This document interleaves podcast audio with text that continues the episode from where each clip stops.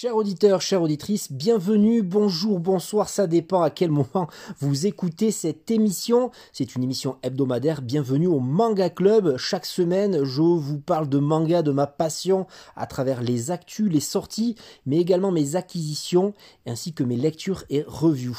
Alors, je vous souhaite la bienvenue, prenez place. On va parler de manga durant cette émission, et euh, je vais vous donner d'abord la réponse à la question, au jeu, à la devinette de la semaine dernière. Je vous livre à chaque fin d'émission un synopsis, vous devez me deviner le manga auquel ça correspond. Il s'agissait de Je veux que tu me filmes jusqu'à ma mort. Il s'agissait du formidable Adieu Eri de Tatsuki Fujimoto que je vous invite à lire ardemment. Euh, n'hésitez pas aussi à partager cette émission, c'est la seule façon pour nous les podcasts de se faire écouter encore plus. Dites-moi en commentaire votre ressenti qu'est-ce qui vous anime, euh, qu'est-ce qui vous plaît dans mon émission? Et qu'est-ce que je pourrais améliorer? Allez, c'est parti, l'intro c'est terminé. De suite, les actus.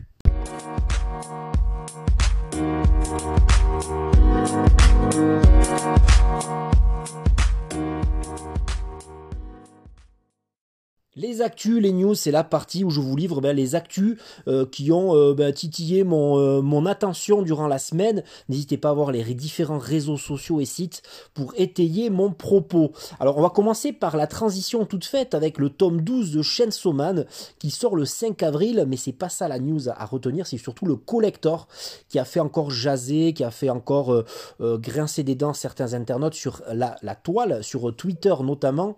Une jaquette réversible, une planche de stickers, un porte-carte et deux ex-libris pour un total de 12,99€. Allez, on va dire 13 euros. Les collectors c'est pas mon truc. Dites-moi ce que vous en pensez. En tout cas, je, ne l'achèterai pas, mais en tout cas, ben, à cause des jaquettes, à cause de cette histoire de jaquettes, de changement, euh, voilà, euh, Crunchyroll est dans l'œil du cyclone. On continue avec une nouvelle euh, campagne de financement participatif, participative pour Atom Magazine, un magazine que j'adore, que je vous invite mais, très très sincèrement à lire, bourré de de, de, de, de, culture manga, de grosses interviews sur des, sur des des grands mangakas, c'est génial, un joli objet euh, de collection aussi.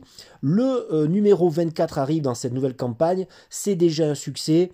Euh, grosse partie, presque un quart de, cette, de ce numéro 24 sera consacré à Tsukasa Ojo, qui fait, ben, qui fait, qui, qui, qui, prône, qui trône sur la jaquette. Atom Magazine qui sortira dans quelques mois, le numéro 24. On continue avec le Noévé Graphics Day. Alors Noévé Graphics Day, c'est la journée où Noévé Graphics, l'éditeur, ben, annonce plusieurs sorties. J'en ai retenu pour vous quelques-unes qui vont qui m'ont hypé à moi aussi. On va parler tout d'abord de Goodbye Hello World qui sort en septembre à un grand format, je pense, à presque comme Five Star Stories, à 16,90€ de Minami Kitamura.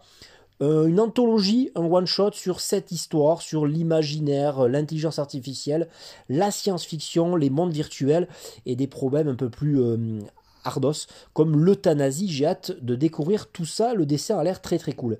On continue avec le repère de Captain Momo de Kenji Tsuruta. Alors Captain Momo, ça me fait penser à un personnage d'un vieux RPG. J'aime bien le titre. Là aussi, ça sort en septembre. Un tome sorti actuellement au Japon, donc c'est une série en cours. 15,90€ et c'est une héroïne qui perd lentement la tête dans son vaisseau spatial avec des apparitions euh, félines. Ça me semble très sympa. On continue, alors beaucoup de, choses à dire sur Noévé Graphics. Fleur du désert, là aussi j'aime bien le titre, de Ikumi Fukuda, deux tomes actuellement, série en cours. Euh, ça sort en juillet, un total de 8,95€ par tome. Et c'est une histoire de euh, troupe d'élite qui sera en Somalie pour sauver euh, les rescapés d'un crash d'hélicoptère. Alors, ça me fait penser à La chute du faucon noir, un film que j'adore. Donc euh, à voir, et puis euh, l'esthétique a l'air très très cool. Et on termine chez Noévé Graphics avec Party Boy Kongming. À la guerre comme à la scène, le succès est une question de tactique. Alors la, phrase d'accroche m'a beaucoup plu.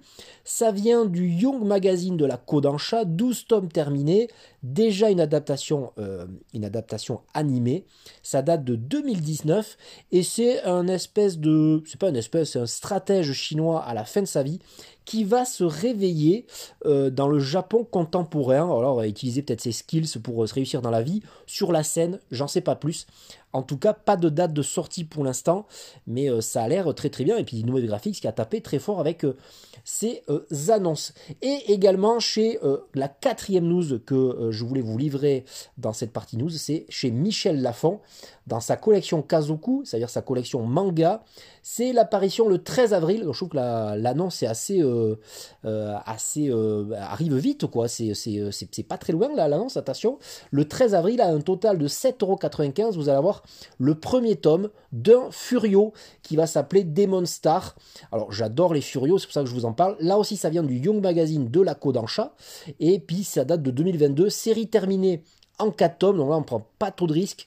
C'est de Shuji Abe au scénario, euh, qui est habitué aux Yankees, et puis euh, de Shin Mikuni, un ancien assistant de Hiro Mashima, donc euh, hâte de voir cette fameuse sortie chez Kazoku, j'aime bien les éditions, l'objet est joli, et c'est du Furio, et puis ça a l'air cool parce que le mec est, est, chaud patate sur la jaquette. Voilà, c'est terminé pour les actus, maintenant on bifurque sur les sorties manga.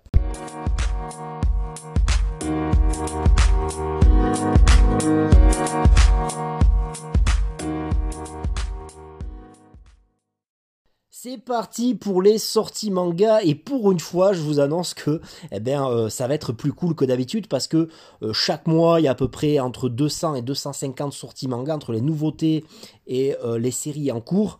Le mois de mars, là, euh, ben, était assez chaud avec 60-70 sorties par semaine. Là, on est redescendu un petit peu, donc je vais vous raconter tout ça, toutes les sorties jour après jour. On commence par le mercredi 22 mars avec Toilet Bond Anako Kun, euh, le tome 12 et avec un tome 12 collector. Donc là encore une fois du collector, une série que j'ai auquel j'ai à laquelle j'ai pas du tout accroché.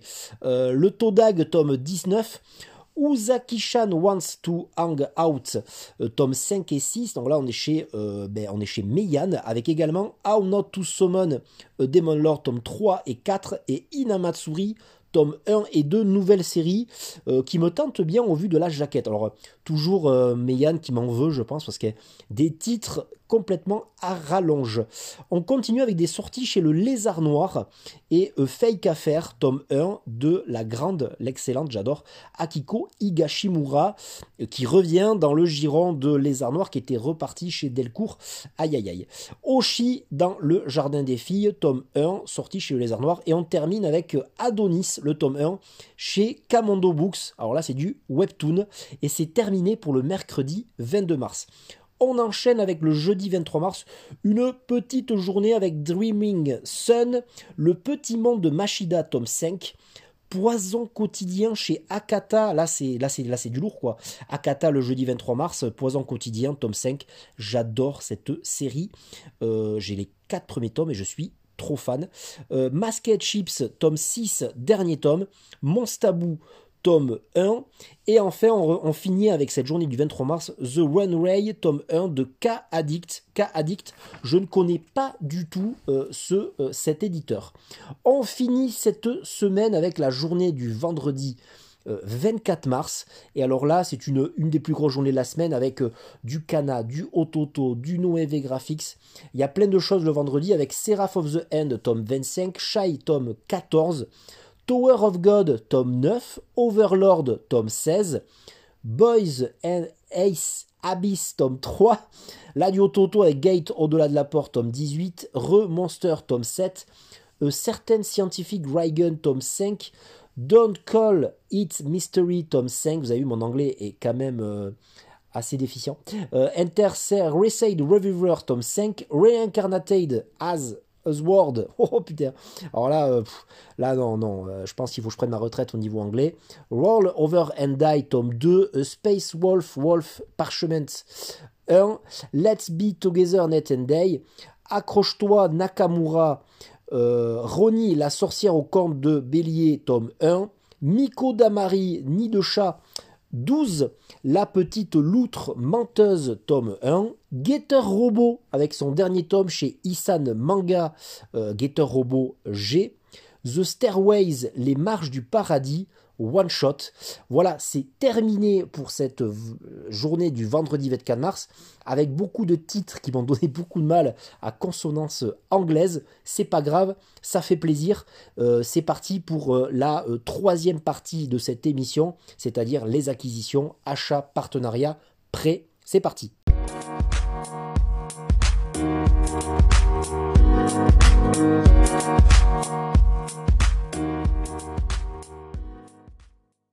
C'est parti pour une section consacrée aux acquisitions manga. Donc on parlera d'achat, de partenariat, mais aussi de prêts auprès de médiathèques ou de copains. Alors on va commencer par les achats. 4 mangas achetés cette semaine. Tokyo Revengers, tome 23, euh, ça continue avec ce Furio mêlant euh, ben, euh, ouais, bagarre et voyage dans le temps. On continuera avec ben, Sidou, tome 21, jolie édition encore qui vient juste de sortir. J'avais un peu de retard. Euh, j'ai pu acquérir Roku Denashi Blues tome 4. Alors en parlant de Pika et de Roku Denashi Blues, euh, l'anciennement Rakai Blues, cette édition Masterpiece qui sera en 25 tomes, donc c'est vrai que j'adore mais j'ai du mal à trouver la place pour une éventuelle collection Roku Denashi Blues. Il me semble que j'ai entendu parler d'autres Furio en Masterpiece. Euh, j'avoue, je ne peux pas vous en dire plus, mais j'ai entendu parler de Wars ou de Crows qui devaient revenir chez Pika, ce serait euh, magnifique. Mais il faut de la place. En tout cas, il y avait des ex-libris dans les trois premiers. Je les ai, mais dans la suite, il n'y aura pas. Voilà, au vu de la crise du papier, puis au vu euh, que voilà, ils veulent pas le faire peut-être. Donc voilà, ce sera, c'est abandonné. Il n'y aura pas un ex-libris par tome, c'est un peu dommage. Je ne sais pas si ça a été abandonné ou ça n'a jamais été prévu. Et le dernier achat de la semaine, c'est les Enfants d'Hippocrate tome 6, une série de Toshiya Higashimoto sur la pédiatrie, c'est chez Mangetsu, j'adore, j'adore, j'adore. Ensuite, on continue avec les partenariats, c'est-à-dire les mangas euh, euh, reçus par des maisons d'édition et moi en retour je dois vous en parler sur différents réseaux sociaux. Il s'agit de parler euh, dans les prochaines semaines de Horizon, série terminée en 3 tomes, c'est chez Nazca, c'est par l'auteur l'auteur de The Boxer. Horizon, je ne, veux, je ne sais pas quoi vous dire encore de plus. En tout cas, Horizon, c'est un gros format, c'est un gros pavé, ça a l'air sympa, je vous en reparle dès que je l'ai lu. Et puis chez Meian, j'ai eu l'occasion de demander et de recevoir Succubus, Succubus and Hitman, les deux premiers tomes qui sortaient il y a quelques semaines. Euh, il y a un peu de gros néné, je crois. C'est dans la collection Daitan. Euh, une, euh, une, petite fusion, un petit duo qui se forme entre une succube et un tueur. J'ai l'impression que c'est ça. Ça a l'air bien dessiné. Je vous en parle dès que je les ai lus. On continue et on termine cette partie acquisition avec les prêts alors là, je me suis mis dans un euh, petit caca. Voilà, j'annonce. Après la lecture de chez Nobenobi, de Katsu et de Boken Shonen, je me suis mis en tête d'acheter, de lire. Voilà, c'est toujours pareil quand je découvre un auteur, je veux tout lire tout très vite. Et donc j'ai emprunté euh, à la médiathèque d'un proche de moi, d'un village proche de moi. Euh, je les ai fait venir. Alors il y a une navette qui fait venir les différents livres d'une communauté de, de, de médiathèques. Et il s'agissait de faire venir. Alors ils ont gardé, c'est une édition Glénat, ils ont gardé le nom euh, japonais, je vais avoir du mal, Niji Hiro Togarashi. Alors c'est un manga de euh, Mitsuru Adachi sur euh, ben, les samouraïs, voilà, d'après la jaquette. Donc dès que j'aurai lu le tome 1, 2, 3 la semaine prochaine, dans quelques semaines, je vous en parlerai. Mais ce que j'avais pas vérifié, c'est qu'il n'y a que les 11 tomes présents à la médiathèque et il y a en tout 20 tomes. Apparemment c'est ultra rare. Donc je me suis mis dans un caca. Parce que si j'aime, il va falloir que je me trouve les tomes 12 à 20. Et alors là, c'est euh, chaud cacao. Voilà, c'est terminé pour cette partie acquisition. On enchaîne avec une nouvelle partie qui est pas la plus euh, dégueulasse, ni la, ni, ni la plus euh, petite. Il s'agira de parler de mes lectures et reviews pour vous donner envie de lire ben, les mangas que j'ai lus. Je vous en parle de suite dans cette prochaine partie.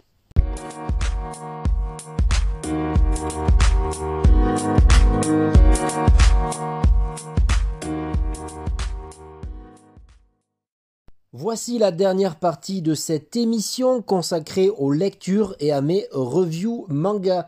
On commence cette partie avec le tome 23 de Tokyo Revengers, une série éditée par Glénat de Ken Wakui, c'est le tome 23.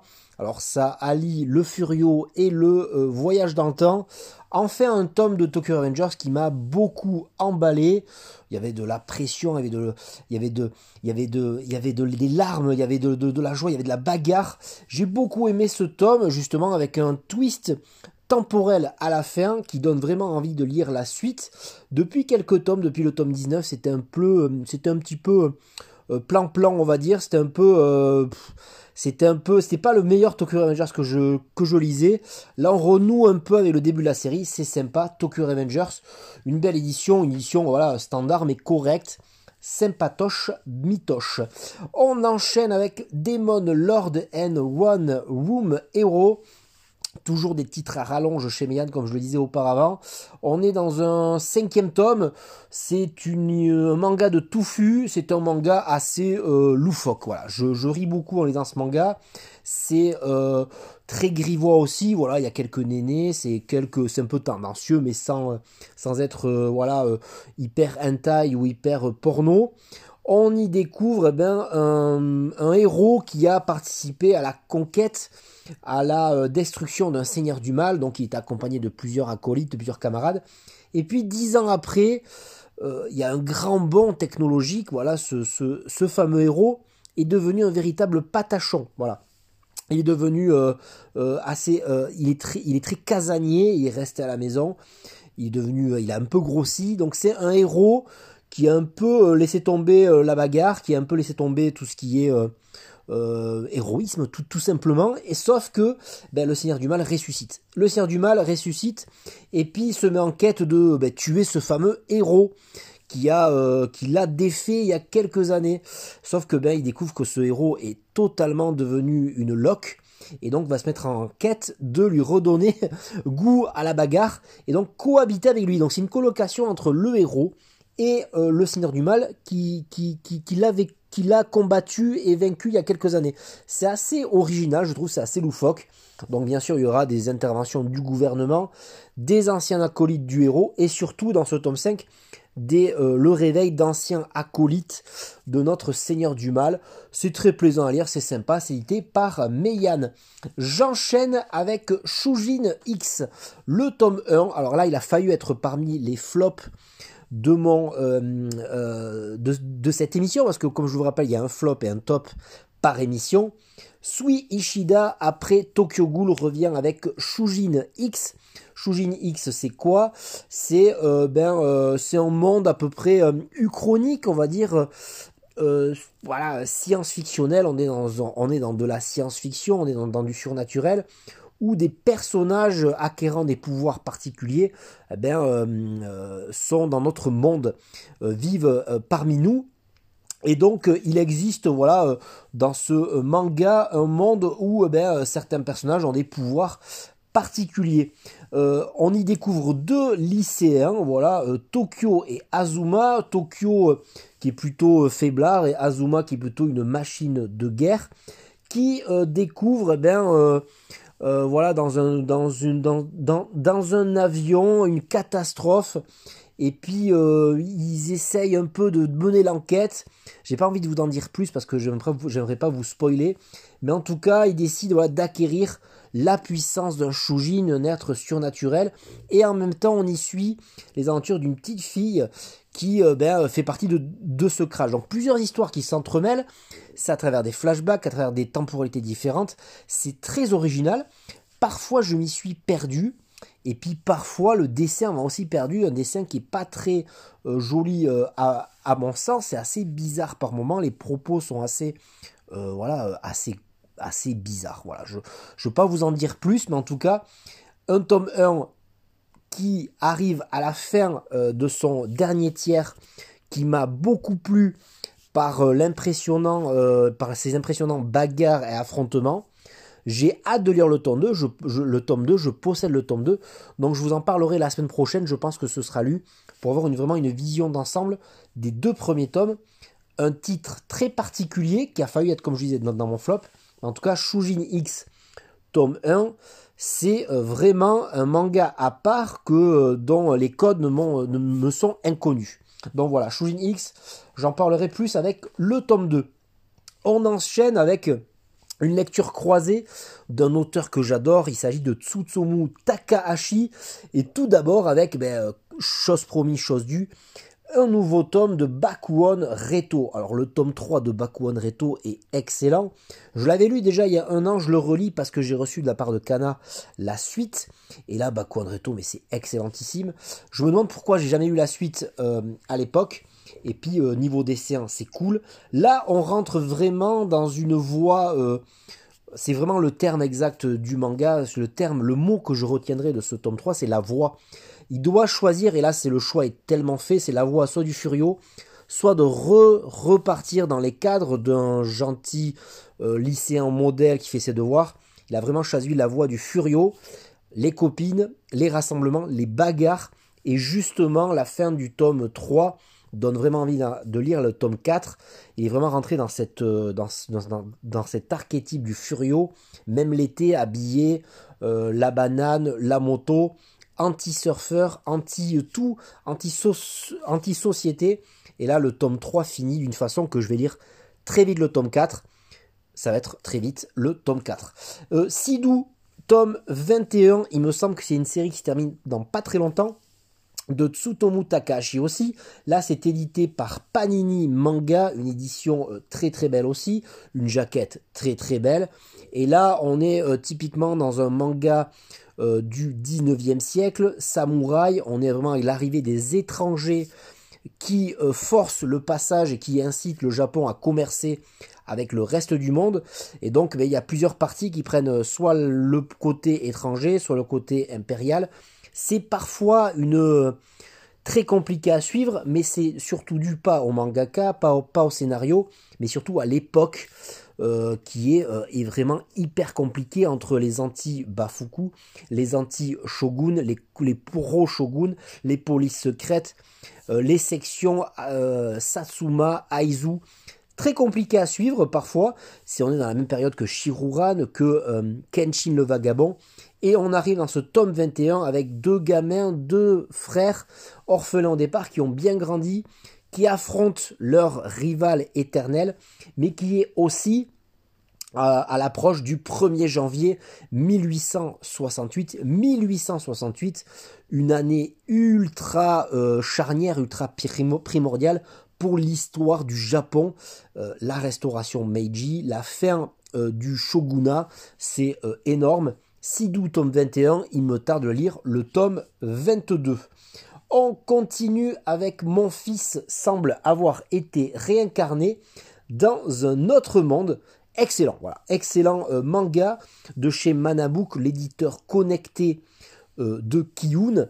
Manabook qui nous édite là un isekai. Alors, il rappelle bien ce que c'est un isekai. Le, euh, le projet de l'éditeur, c'est nous. Alors, je ne sais pas si c'est l'éditeur ou si c'est l'œuvre en elle-même qui nous rappelle Qu'est-ce que c'est qu'un isekai Un isekai, c'est un personnage qui va mourir dans un accident de voiture et qui va se retrouver propulsé dans un monde de fantasy avec euh, voilà euh, un peu style RPG, fantasy, fantastique, médiéval fantasy avec des armes, avec du, du, du level up.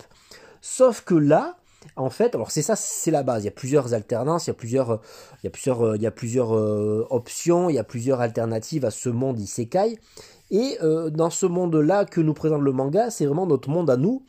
Et une mère, une mère euh, quand même assez jeune, euh, va, qui s'appelle Mio, voilà, Mio, qui va perdre son fils dans un accident de voiture. Alors, elle va s'intéresser davantage à ce fils qu'elle n'a jamais trop connu. Elle a 35 ans, son fils a, 10, à 17 ans à sa mort, et elle va se rendre compte que son fils lisait beaucoup d'isekai.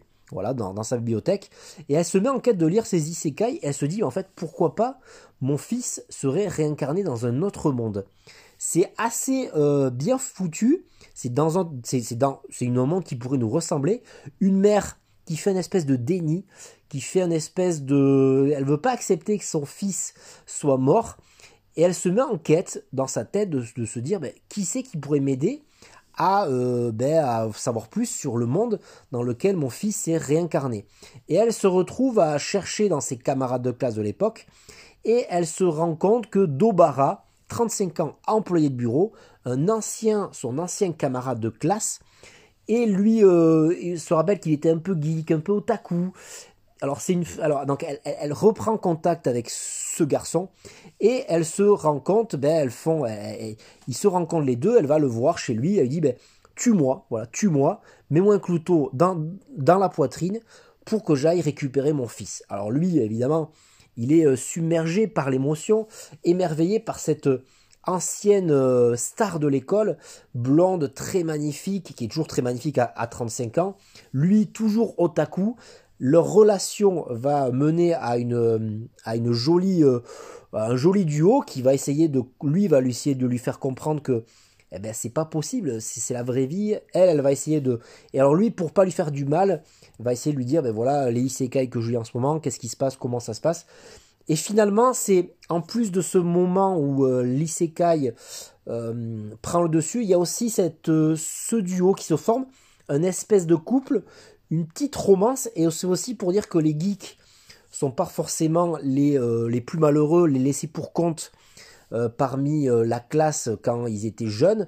C'est pas forcément la plus belle du lycée, la, plus populaire, qui était forcément la plus heureuse à l'époque alternant les flashbacks, alternant les moments assez drôles, assez euh, mélancoliques, mais assez tristes aussi. Un très très joli manga que je conseille, qui a failli être parmi mon top, mais qui pourrait être pratiquement mon top, parce qu'aussi je le mis attendez pas d'avoir euh, de, découvrir un aussi joli manga.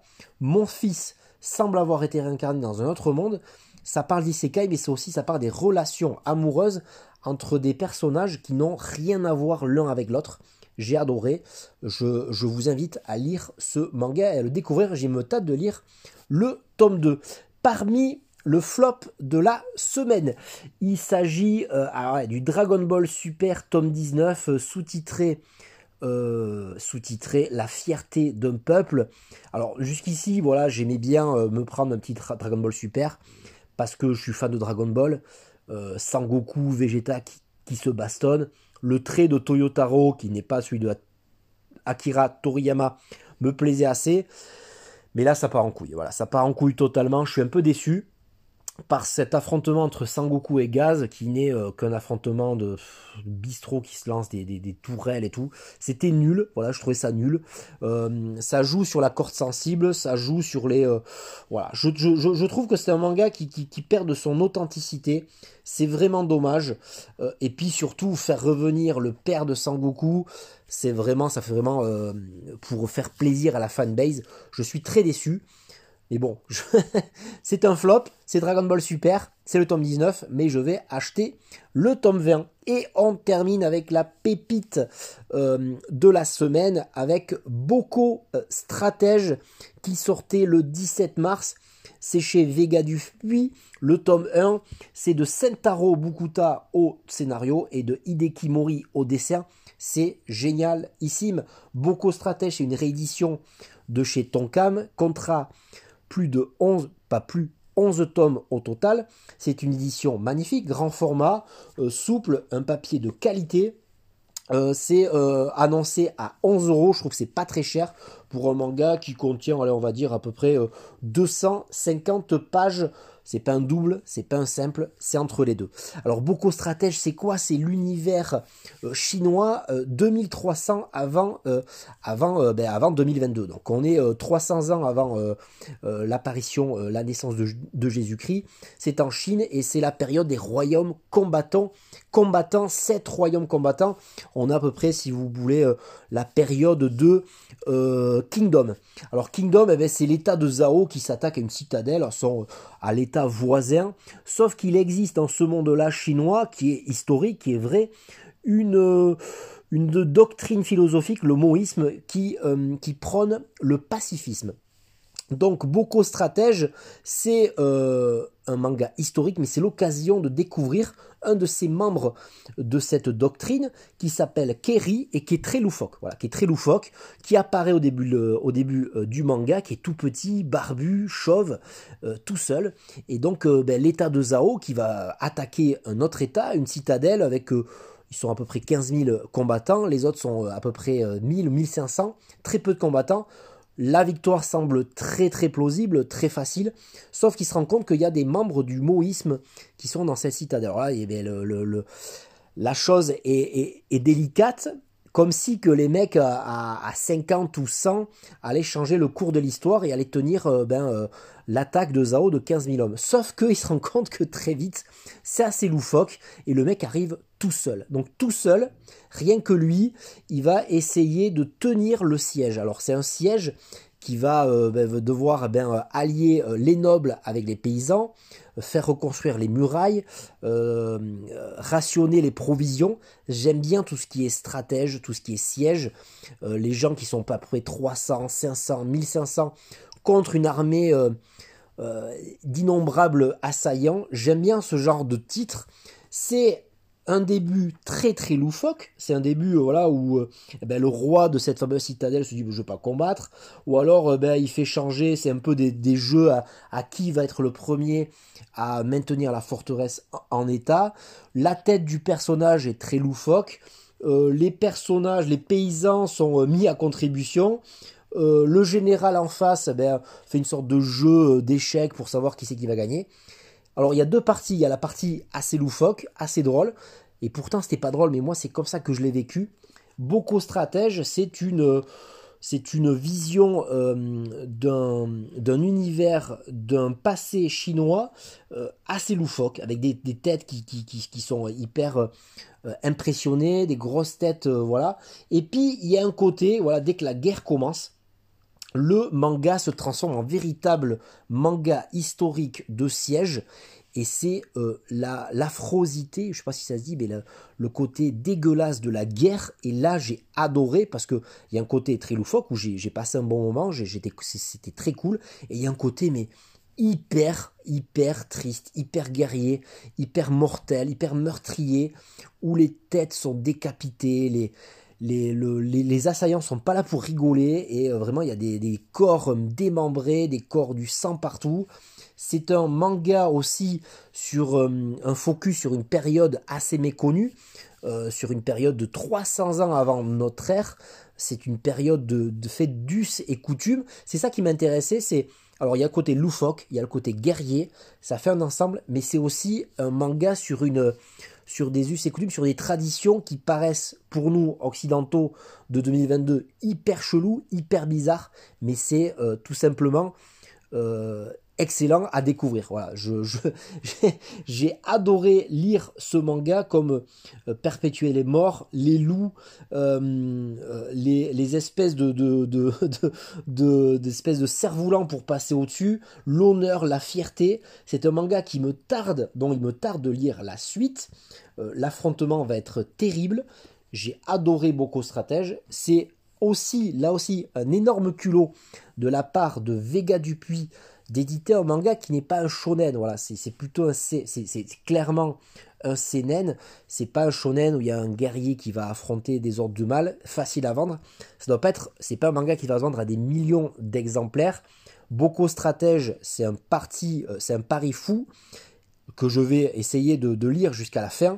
Merci à Vega Dupuis de m'avoir fait vibrer avec beaucoup stratèges, vous allez vivre eh euh, une période de guerre, une période historique, une période de tradition assez insolite avec beaucoup stratèges. C'est chez Vega Dupuis. C'est sorti cette semaine depuis le 17 mars. C'est mon top de la semaine. J'espère que cette partie lecture review vous a donné envie de lire les mangas dont je vous ai parlé. En tout cas, moi, ça m'a fait plaisir de vous en parler. Dites-moi en commentaire qu'est-ce que vous avez lu. On se quitte avec la, ah, on se quitte avec la conclusion de suite après le, la petite musique qui fait plaisir. Allez, à plus.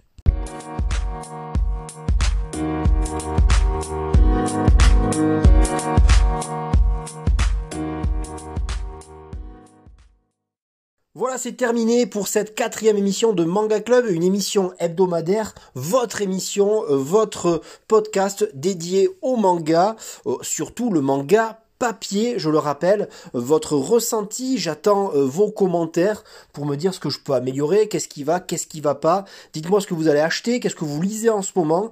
Je suis également présent sur l'ensemble des réseaux sociaux, n'hésitez pas à aller checker sur TikTok, Instagram, Twitter, euh, YouTube. Euh, je vous dis à la semaine prochaine pour deux différentes, de belles aventures mangaesques. Je sais pas si ça existe. Lisez beaucoup de mangas et je vous laisse avec la petite devinette le petit jeu euh, en fin d'émission à chaque fois. Je vous donne une phrase d'accroche, un synopsis, et à vous de me dire quel est le manga qui correspond à cette phrase d'accroche. Il s'agit aujourd'hui de deviner, pour la justice, il se battra bec et griffe, Kokori KO. Euh, je pense que c'est assez explicite. Si vous me donnez la réponse dans les commentaires, euh, je peux euh, vous faire un petit cadeau. Allez, c'est parti. Bonne semaine à tous, bonne nuit, bonne bonjour. à bientôt pour de prochaines aventures. Soyez forts, lisez des mangas. À plus. Ciao.